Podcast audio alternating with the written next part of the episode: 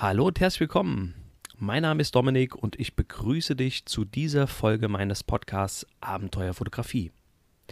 An dieser Stelle erstmal ein riesiges Dankeschön an alle, die die letzte Podcast-Folge gehört haben und mir daraufhin Feedback gegeben haben. Es kamen doch viele, viele E-Mails zusammen.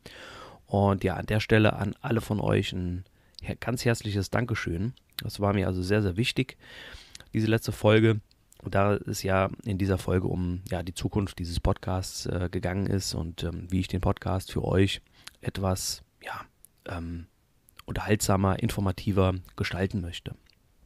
Thema in der letzten Folge war meine Idee, ja, mit sogenannten Foto-News zu starten, also immer die ähm, vorhergehende Woche ähm, kurz zusammenfassen, was, was es so Neues am Kameramarkt gibt, im Fotografiemarkt allgemein, also nicht nur bezogen auf Kameras, sondern auch auf, äh, bezogen auf Stative, ähm, Objektive, Zubehör und so weiter. Die Idee kam ziemlich gut an. Ähm, vielleicht an der Stelle nochmal ganz kurz, weil ich habe mir die Folge dann danach auch nochmal angehört und ähm, die Soundqualität war, glaube ich, nicht so gut wie die Folgen davor. Ähm, es war so, ich habe die Folge relativ spontan ähm, mobil aufgenommen im Auto ähm, mit dem Zoom H1N. Mit zwar mit einem Popschutz, aber gerade so die Ps und die Bs, die kamen da relativ ähm, harsch rüber. Ich hoffe, das ist heute besser. Ich benutze heute auch das Zoom wieder, das H1N ähm, aber zusammen mit dem Samsung ähm, ja, XLR-Mikrofon. Also ich habe diesmal den XLR-Anschluss verwendet des Mikrofons. Ähm, daneben gibt es noch einen USB-Anschluss, um das Mikrofon direkt an den Computer anzuschließen. Und ja, das Mikrofon speist jetzt direkt in den Zoom rein. Ich glaube, dass die Audioqualität heute doch ähm, um einiges besser wird. Ja, ähm, in dieser letzten Folge, wie gesagt, äh, ging es um die Zukunft des Podcasts, ähm, welche Themen euch interessieren für die Zukunft.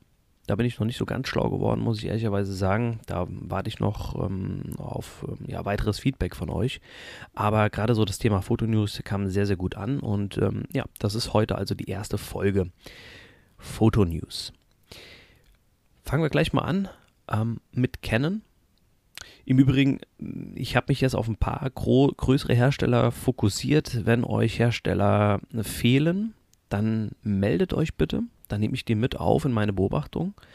Und ähm, ja, wie gesagt, noch einmal an der Stelle, der Podcast soll einfach euch unterhalten, euch informieren und ähm, wenn euch hier irgendetwas fehlt, ich kann nicht alles beleuchten natürlich, aber wenn, wenn es eben Hersteller ist, den, äh, ja, wo, wo sich mehrere dafür interessieren, dann nehme ich den natürlich mit auf in die Fotonews.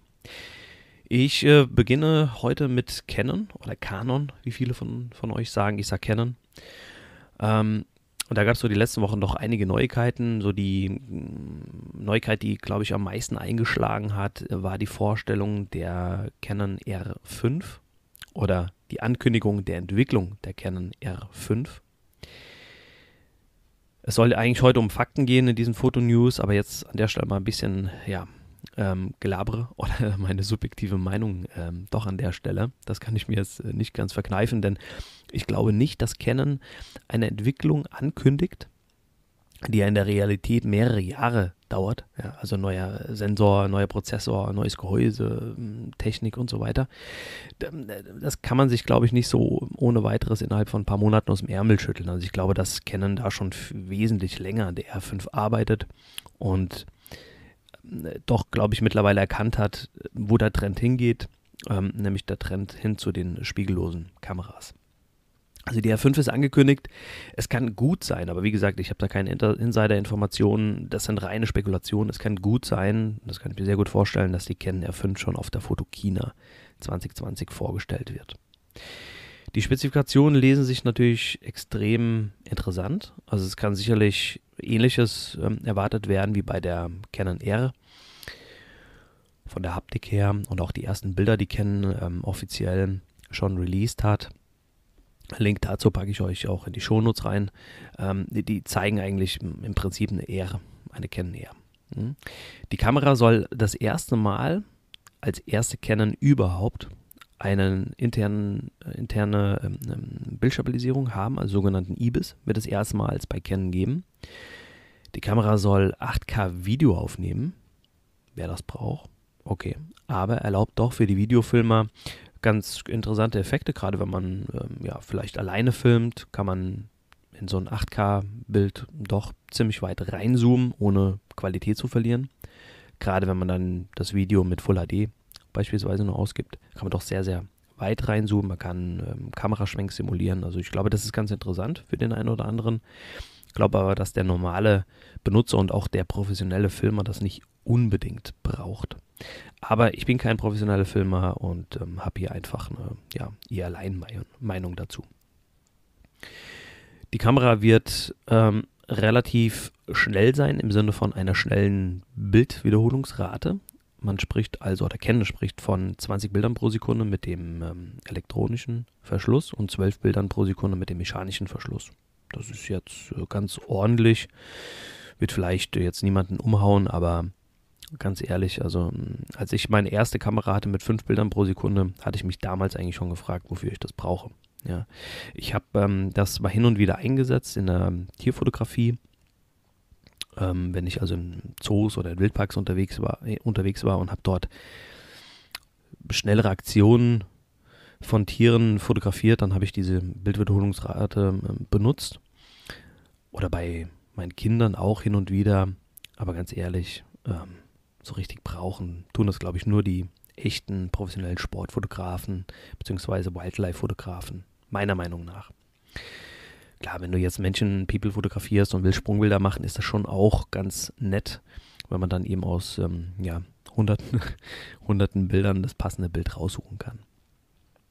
Soweit das, was Canon bisher preisgegeben hat. Ähm, der Preis der Kamera, da muggelt man auch, der wird so ja, Richtung 4000 Euro gehen, vielleicht sogar drüber. Würde zu den Spezifikationen passen, würde zu Canon passen, als, ja, ähm, zumindest mal laut eigener Definition immer noch, denke ich, der, der Branchenprimus. Zusammen mit Nikon sind es, ist ja Canon so der traditionelle Hersteller auf dem Kameramarkt.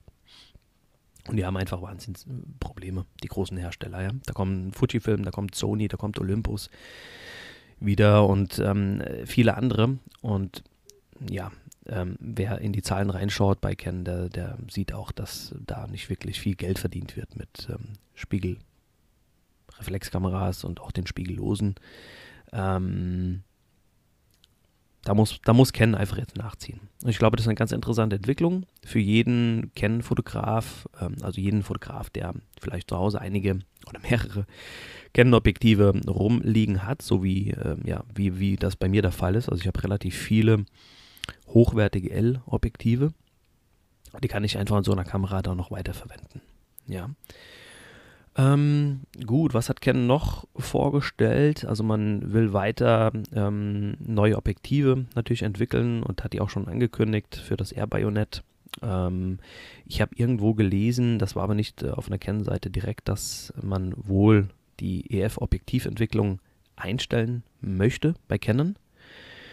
Ich kann es mir nicht ganz vorstellen, denn man hat jetzt erst ähm, kürzlich die Canon 1D jetzt muss ich aufpassen, 1DX Mark III, genau, Mark III vorgestellt oder ähm, ja, rausgebracht. Das ist ja so die Kamera, die kennen nach wie vor noch für die Presse bzw. die Sportfotografen ähm, weiterentwickelt hat. Und zumindest mal für dieses, für dieses Genre wird es, ähm, denke ich, doch weiterhin hochwertige und neu entwickelte ähm, Canon-Linsen geben. Aber das ist alles nur Spekulation. Ähm, eine weitere Kamera, die Canon rausgebracht hat, ist die EOS 850D. Die soll jetzt voraussichtlich Ende April lieferbar sein. Man hat wohl einen neuen Prozessor entwickelt für die Kamera und ähm, ja, erstmals ähm, kann man mit der 850D 4K filmen bei 30 Bildern pro Sekunde. Und die 800, äh, die 850 hätte ich was gesagt, die 850D ist die neue Kamera, die 800D hat nur äh, bis Full HD aufnehmen können, ja. So, das war es eigentlich so von Canon die letzten Wochen. Ich muss gerade rüberschielen an meinen Rechner. Hm, Nikon. Ja, Nikon hat äh, Firmware-Updates ähm, released für die Nikon Z-Kameras. Hat ein paar Dinge ähm, ja, improved, äh, verbessert.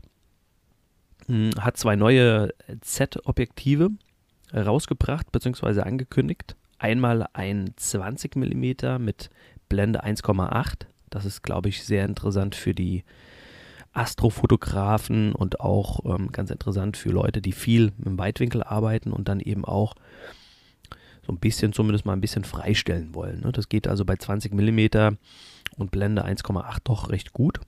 Und man hat noch so einen hm, ja, Allround-Zoom, möchte ich mal sagen, vorgestellt. Das 24 bis 240 mm, also ein zehnfach optisches Zoom mit Blende 4 bis 6,3.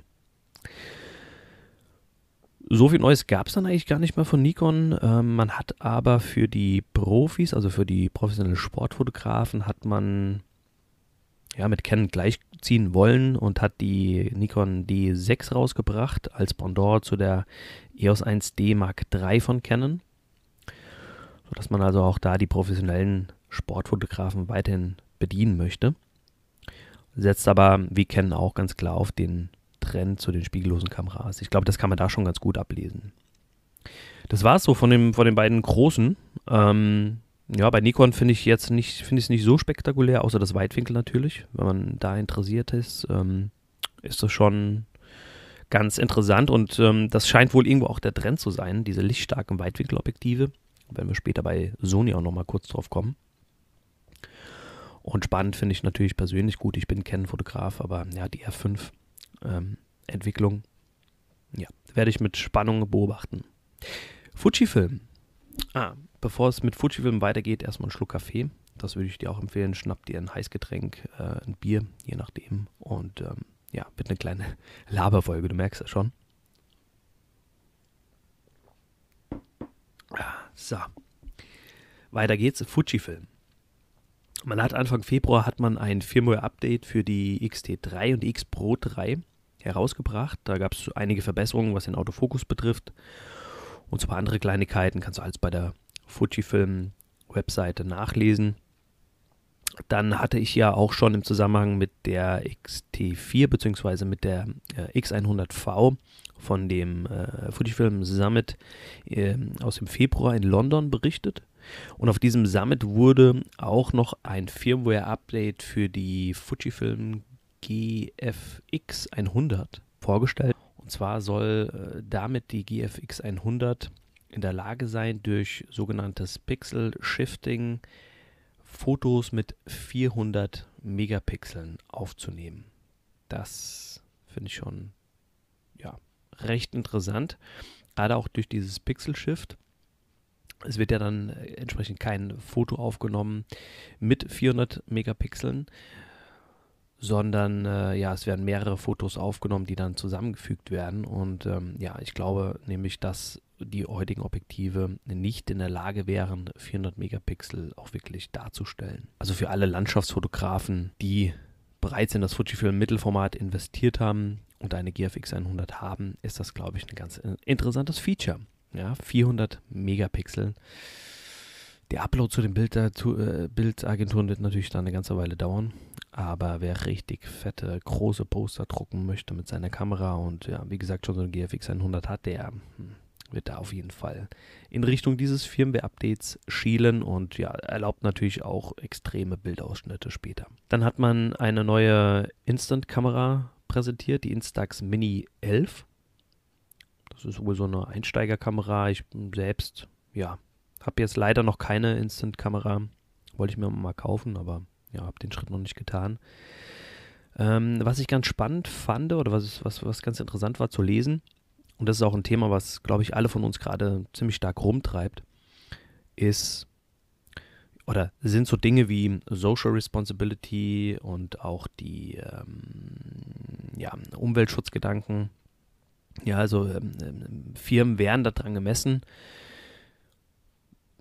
oder können sich daran messen lassen, ob sie oder was sie für die Gesellschaft tun für ihre Mitarbeiter, für Bedürftige, für die Gesellschaft in den Ländern, wo sie ihre Firmen haben und auch was sie für die Umwelt tun.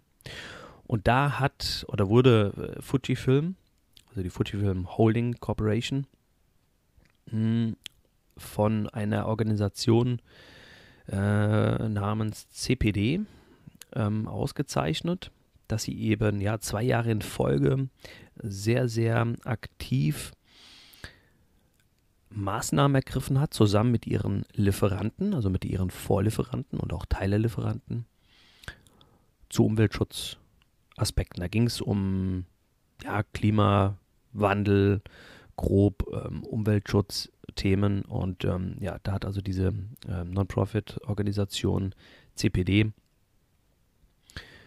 ähm, Fujifilm ausgezeichnet.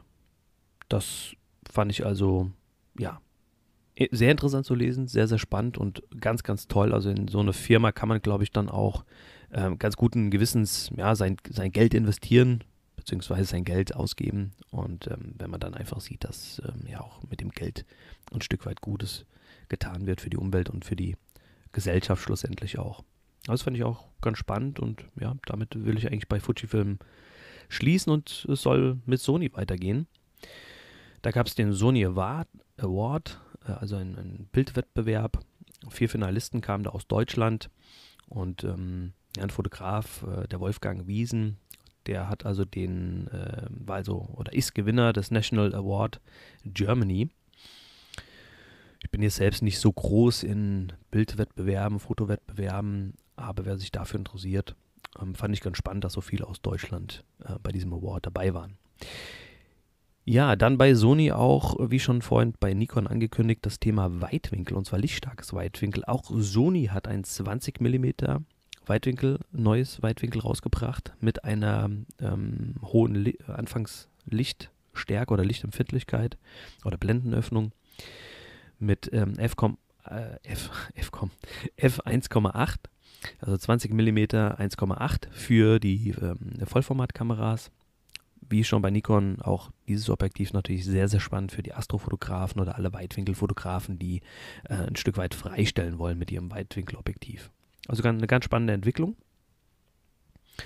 Rolei. Ähm, Rolei ist am 27. Januar 100 Jahre alt geworden also mittlerweile auch schon ja, ein ziemlich mm, etablierter, möchte ich mir jetzt mal sagen, und ähm, ja, traditioneller Hersteller, speziell von Fotozubehör mittlerweile. Ähm, bin jetzt gerade im Moment tatsächlich überfragt, ob jetzt Rolei Flex oder ob Rolei aus Rolei Flex hervorgegangen ist. Ich, ich vermute es mal. Muss, müsste ich mal recherchieren und ähm, müsste ich mal beim nächsten Mal vielleicht kurz darüber berichten. Also heute eher bekannt aus dem Bereich Fotozubehör, aber auch äh, aus dem Bereich Actionkameras. Da hat Roller ja auch ein bisschen was entwickelt. Stative ähm, sollen auch sehr, sehr gut sein. Ich habe noch kein Roller-Stativ äh, gesehen, getestet, aber soll sehr, sehr gut sein. Die sind also 100 Jahre alt geworden, ähm, haben dann einen neuen Universal-L-Winkel rausgebracht vor kurzem. Fand ich auch ganz spannend, denn die meisten L-Winkel sind ähm, ja oder passen auf oder nur auf bestimmte Kameragehäuse. Und dieser Rolei L-Winkel soll eben universell einsetzbar sein und entsprechend dann an ähm, mehrere oder fast alle am Markt verfügbaren Kameras passen. Müsste man mal testen, wird vielleicht der ein oder andere mal machen, dass er alle seine Kameras dran schnallt. Die Frage für mich, die sich dann stellt, ist, ob man wirklich auch an alle Anschlüsse rankommt, an alle ähm, Klappen und so weiter. Kann ich mir nicht ganz vorstellen, aber wie gesagt, das wird bestimmt der ein oder andere mal testen und ähm, wenn man da bei YouTube ein bisschen rumrecherchiert, wird man da wahrscheinlich äh, Meinungen dazu finden. Ansonsten, der L-Winkel ist ganz interessant, denn er hat ähm, oder er ist AK Swiss kompatibel und AK Swiss hm, möchte ich sagen, setzt sich so langsam als der Standard durch bei den Stativköpfen, also bei der bei den, äh, wie sagt man, Stativplatten als so eine Art Industriestandard und viele auch Dritthersteller äh, bieten eben AK Swiss kompatible Produkte an, sodass dann ganz einfach Stative untereinander ausgetauscht werden können, also zwischen verschiedenen Kameras. Die Platten passen überall, also das finde ich eine ganz schöne äh, Sache. Dann äh, kündigt Rolei offensichtlich GoPro so ein bisschen den Kampf an oder weiterhin den Kampf an, denn man hat ein Pendant zur GoPro Osmo Pocket rausgebracht. Nennt sich der Steady Butler Pocket. Also ganz ähnlich wie die Osmo Pocket. Eine kleine ähm, Full HD-Kamera bzw. 4K-Kamera, Action-Kamera auf einem Gimbal festmontiert. Ich habe sie nicht in der Hand gehabt. Das wurde angekündigt. Sieht ganz spannend aus. Ja, und last but not least, Leica. Damit wären wir am Ende der ersten Fotonews auch angekommen. Leica hat auf der Fotokina 2018 die S3 vorgestellt. Und hat das wohl tatsächlich so gemacht, ähm, wie wir das von Canon nicht erwarten, nämlich tatsächlich das als Ankündigung gesehen und hat dann die Kamera entwickelt, denn die Kamera ist jetzt offensichtlich erst verfügbar. Also man hat gute zwei Jahre gebraucht. Das würde ich mal sagen, ist doch so eine halbwegs realistische äh, ja, äh, Zeit für so eine Kameraentwicklung oder Kameraweiterentwicklung. Ähm, die ist jedenfalls verfügbar. Also wenn du ein dickes Portemonnaie hast oder im Lotto gewonnen hast, dann ähm, ja, schau dir die Leica S3 mal an. Ich selbst mag Leica. Ich habe ähm, eine Leica, eine analoge Leica und ähm, kann so diesen ganzen, ja, diesen ganzen Hype um Leica kann ich ein bisschen verstehen. Das ist ganz tolle Technik, tolle Haptik, hochwertig, fürs Leben gebaut. Also von dem her werde ich Leica hier in den Fotonews mal drin lassen, denn äh, Leica scheint auch irgendwo so ein bisschen auf dem Vormarsch zu sein für den ja, Otto-Normalfotografen vielleicht nicht, aber es sind doch immer mehr, die zu so einer Leica Q greifen, die eine Leica M-Kamera haben oder eben eine analoge Leica wie ich. Also ähm, die Zahl derer wird größer und ähm, Leica sollte man da nicht ganz aus den Augen verlassen oder Augen lassen. Dann hat man ähm, bei Leica auch eine Kooperation angefangen, das ist jetzt ein bisschen off-topic, off eine Kooperation mit einem Brillenhersteller, ähm, Mykita. Ich hoffe, ich habe es richtig ausgesprochen. Also irgendwie so eine, eine ganz edle Schmiede aus Berlin für handgefertigte Brillen und mit denen zusammen gibt es eine Kooperation äh, mit Leica. Die haben neu, eine neue Brille rausgebracht. Ich verlinke die mal in den Shownotes. Mir persönlich gefällt sie jetzt nicht, aber ich bin da einfach in den Pressenews drauf äh, oder drüber gestolpert und fand es eigentlich ganz, äh, ganz spannend für jeden, der es gerne so ein bisschen extravagant mag. Ja, äh, wie schon gesagt, jetzt sind wir eigentlich schon auch am Ende angekommen der Fotonews oder der ersten Fotonews. Wir haben Eingang, wie eingangs schon erwähnt, wenn dir hier ein Hersteller fehlt, und ja, die Liste könnte man natürlich beliebig erweitern, wenn dir ein, ein Hersteller, Panasonic etc., Olympus, wenn, wenn du daran interessiert bist, dann lass es mich bitte wissen. Dann nehme ich äh, diese Hersteller gerne auch in die Fotonews mit auf und äh, beobachte diese Hersteller. Und ja, wie immer freue ich mich, wenn du ein Abonnement da lässt, wenn du den Podcast noch nicht verfolgst. Es gibt ihn auch bei YouTube. Ist vielleicht ein Stück einfacher, äh, mich dort zu abonnieren. Kannst dich dann ganz normal anhören. Äh, muss allerdings sagen, wenn du den Podcast beim Autofahren hörst, ist YouTube nicht unbedingt das Allerbeste. Da ist, glaube ich, so eine Podcast-App auf dem ähm, Handy wesentlich komfortabler von der Bedienung. Aber das nur am Rande erwähnt. Also es gibt mich auch bei YouTube im, in Form eines äh, YouTube-Podcasts. Da siehst du ein Standbild. Also zum Gucken gibt es noch nichts. Aber du kannst den Podcast auch über YouTube als Plattform hören. Ja, dann ganz, ganz vielen Dank fürs Zuhören. Schön, dass du bis dahin dabei geblieben bist. Und ich freue mich schon wahnsinnig auf dein Feedback, auf die ersten Fotonews, freue mich auf die nächsten Fotonews, die soll es also nächste Woche geben, wieder voraussichtlich am Dienstag sollen die erscheinen. Und ja, hab eine gute Zeit, schöne Fotos, vielleicht bringe ich noch eine Folge dazwischen, ähm, muss allerdings gucken, wie das mein Terminkalender diese Woche zulässt. Und ähm, ja, wir hören uns spätestens nächste Woche. Alles Gute, bis dahin, dein Dominik.